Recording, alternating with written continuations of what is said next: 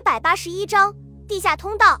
五艘载重量在五十吨左右的机帆船一字排开朝前驶去，在两边都夹着密密麻麻建筑物的河面上，帆船好像一条高背的大鱼，分开清亮的苏州河水，笔直的朝前游去。船后的浪花拖曳成一条泡沫的路，两缕被激起的浪花，远远望去好似两条漂亮的鱼鳍，在船舷的两侧不停地滑动。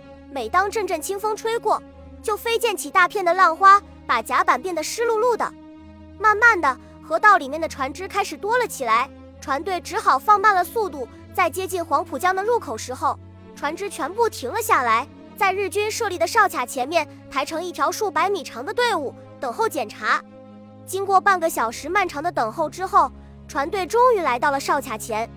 最前面的帆船船头往下一沉，一名身穿绸布短衫、腰挂驳壳枪的特务，带着两名荷枪实弹的日军士兵跳了下来。谁是老板？登船之后，特务携着三角眼对船尾掌舵的船工喝问道：“他妈的架子还不小！皇军亲自到船上来检查，居然没人出来招呼，是不是想尝尝宪兵队的辣椒水是什么滋味？”说罢，把袖子一挽，骂骂咧咧地往船舱里钻。刘三，你要请谁去宪兵队喝辣椒水啊？话音刚落，船舱前面的帘子一挑，一个头戴呢帽。身穿丝绸夹衣的中年男子低头钻了出来，然后挡在刘三的面前，似笑非笑的上下打量着他，目光虽然显得非常平和，但是偶尔眉头一挑，眼神却像刀子一样锋利。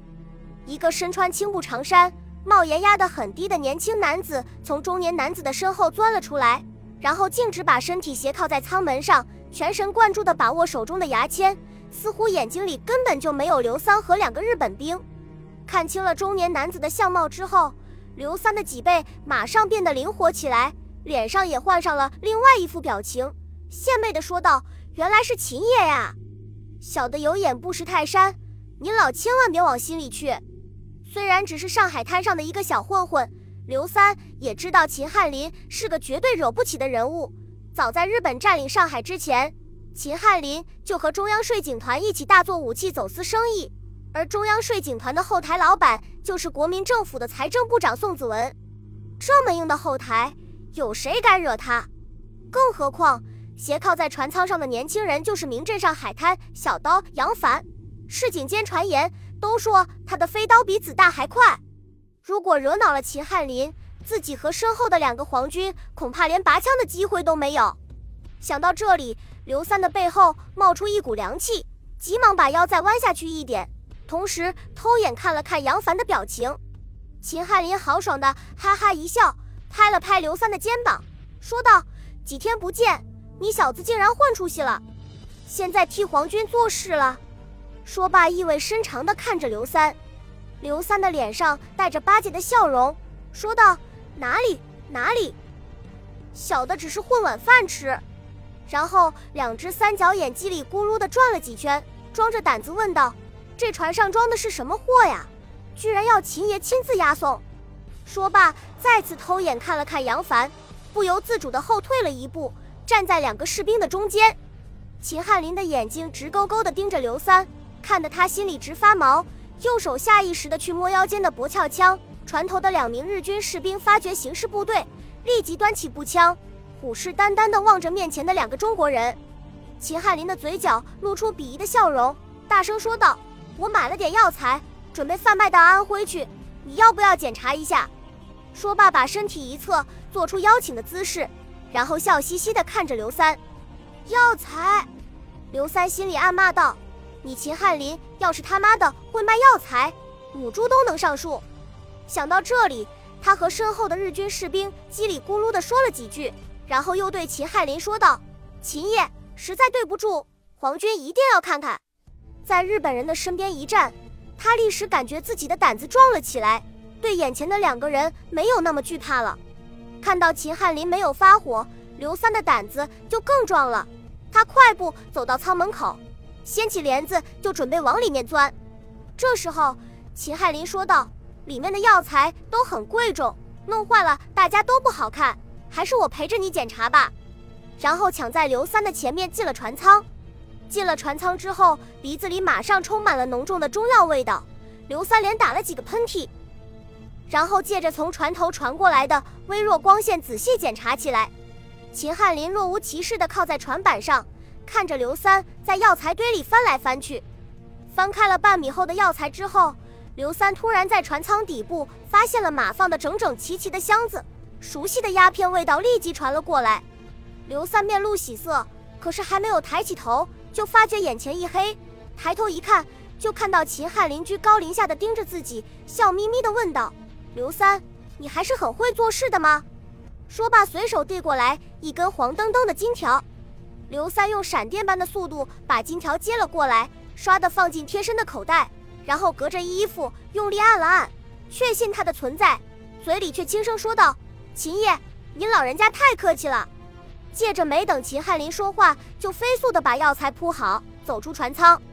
刘三快步走到船头的两名日军面前，点头哈腰的讲了几句蹩脚的日语，意思是说船上的货没有问题，可以放行。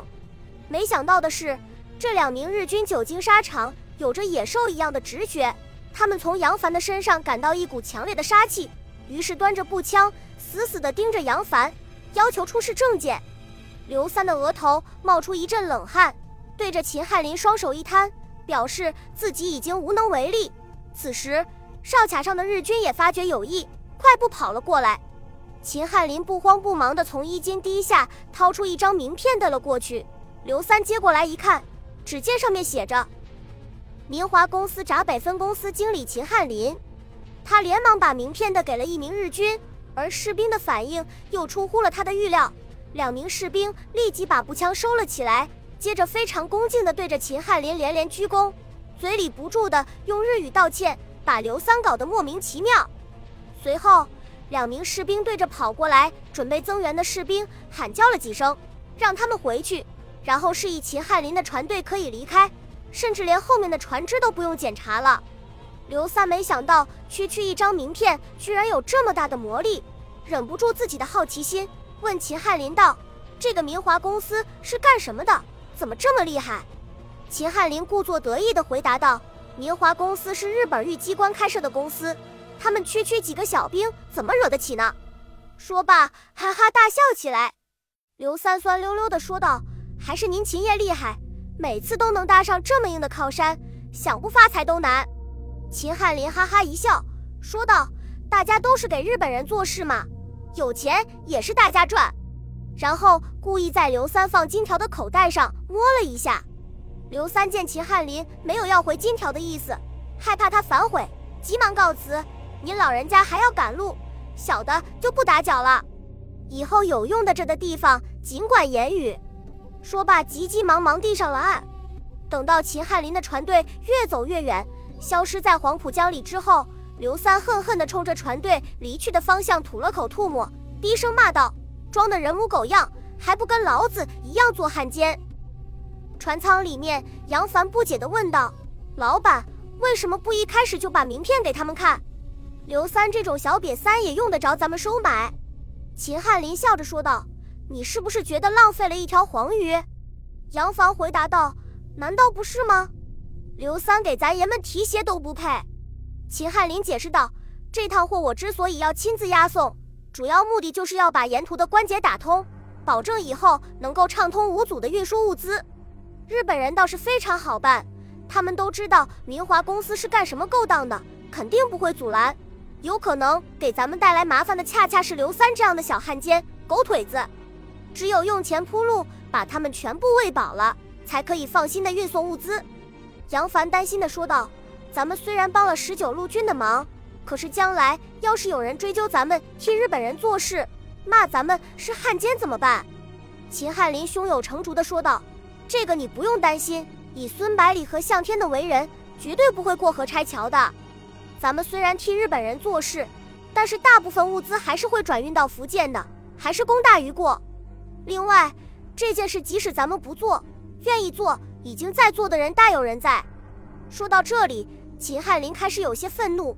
杜月笙、戴笠、顾祝同的弟弟顾祝川，这些人现在不都在干这种勾当？把烟土走私到国统区，再把日本急需的铜、钴、镍和云母等战略物资走私到沦陷区。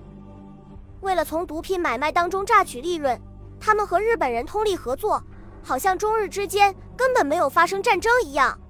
杨凡吐了口唾沫，骂道：“这些人渣，真恨不得一刀结果了他们！中国就是毁在他们手里。”秦汉林说道：“好在中国还有孙将军这样的人在支撑局面，咱们能给他提供帮助，也算是为抗战尽了自己的一份力。”杨凡激动地说道：“真恨不得马上见到十九路军的弟兄，看看他们是怎么打鬼子的。”秦汉林安慰道：“不用着急，再过几天你就看得到了。”